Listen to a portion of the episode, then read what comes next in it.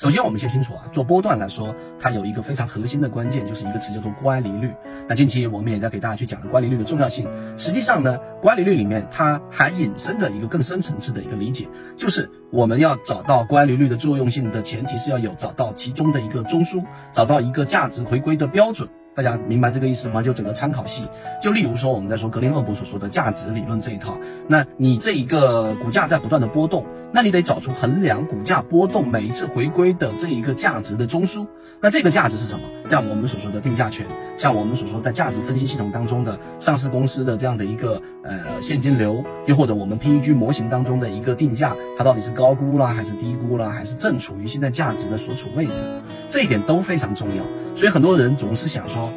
我能不能绕开价值分析？我能不能够不去判断一个上市公司的一个这个价值？就纯粹在技术角度这个层面上，因为 A 股市场它的特性是这样子的，我能不能这样子去做？可能在初期来说，你作为初期的交易者，慢慢的把模式把把自己的交易越做越好，是可以绕开的。就纯技术分析角度去做一个标的，做短线、做做打板等等。但是越到后期，你肯定是追求一个就是规模。啊，另外一个就是你所说的稳定性。那这两个其实你要达到，就必须要围绕着刚才我们所说的这一个很重要的价值系统。所以你必须要找到这个价值中枢。好，回到我们所说的波段。那波段里面，它其实往前追溯到更早一些，就是我们说的江恩，对吧？然后我们所说的趋势理论。那趋势在形成的过程当中，到底为什么啊？我们得提出第二个很核心的问题：有没有支撑，对吧？支撑是不是有效的，还是我们自己在大脑当中的一种臆想？那答案呢？你其实不用过早的给出，那你要去往前去分析，说到底趋势支撑到底是不是有效的？我们圈的判断一定是有效的。为什么呢？那在交易过程当中，当所有的价格集中在一个区域当中，这个就有了我们所说的筹码。所以筹码峰出现的时候，这里面是支撑。又或者说，我们说前面一波波峰形成一个高点，那个高点，举个例子，例如说是十块钱，那么一次回踩之后，再一次往上突破的时候，这个十块钱就前面这个波峰的高点，它是不是就是一个压力？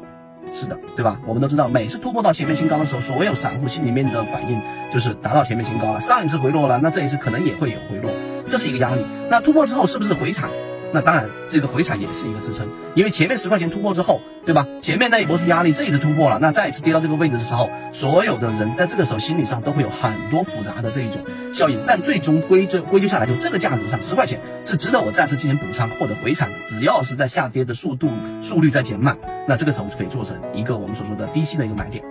那最后一点，就第三点，在缠论系统当中啊，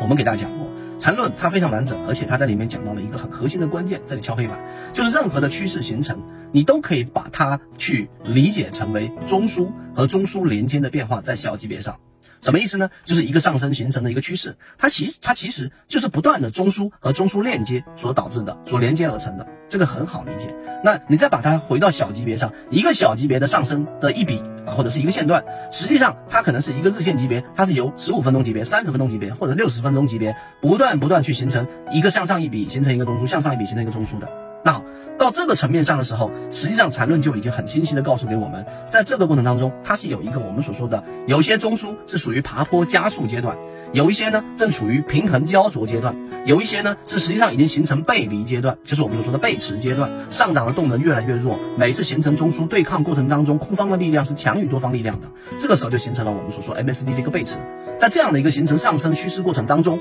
有些中枢支撑就很强，有些中枢形成的支撑就很弱，有些中枢正处于刚才我们说启动期，所以这些你理解之后，其实对于波段你去看，你就会更清晰，因为你跟普通散户交易者的差异就在这里了。普通散户交易者只能看到日线级别的表面浮平的这个现象，你能看到它六十分钟、三十分钟、十五分钟级别所发生的现象，并且这个现象过程当中还形成了刚才我们所说各式各样的这种中枢和每一个中枢的进入段和离开段的这种力度的差异。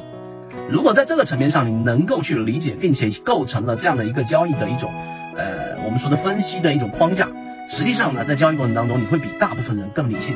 这就相当于是有人看一件事情，他就只能说看到这个事情的表面，对吧？两个人吵架，你知道啊？有些人看到别人吵架，总是要跟别人争对错，但是里面的主角无数次，他可以去跟别人吵架的，但是他看到的结果，争吵过程当中只是浪费自己的时间，并且你没有办法说服他，你知道这是一个最后会有坏结果，会浪费时间的事情，所以他从来不跟任何人去进行争吵，这就是看到事物本质的人和看到事物表面的人的这一种差异。那这就产生了不同的两种人生的走向，这一点上，你如果说理解了，你就知道在波段上当中，在实战当中，我们到底要做什么。希望今天我们的这一个三分钟对你来说有所帮助。